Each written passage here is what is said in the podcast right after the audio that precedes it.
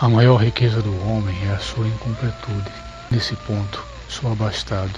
Palavras que me aceitam como sou, eu não aceito. Não aguento ser apenas um sujeito que abre portas, que puxa válvulas, que olha o relógio, que compra pão às seis horas da tarde, que vai lá fora, que aponta lápis, que vê a uva, etc, etc. Perdoai, mas eu preciso ser outros. Eu penso renovar o homem usando borboletas.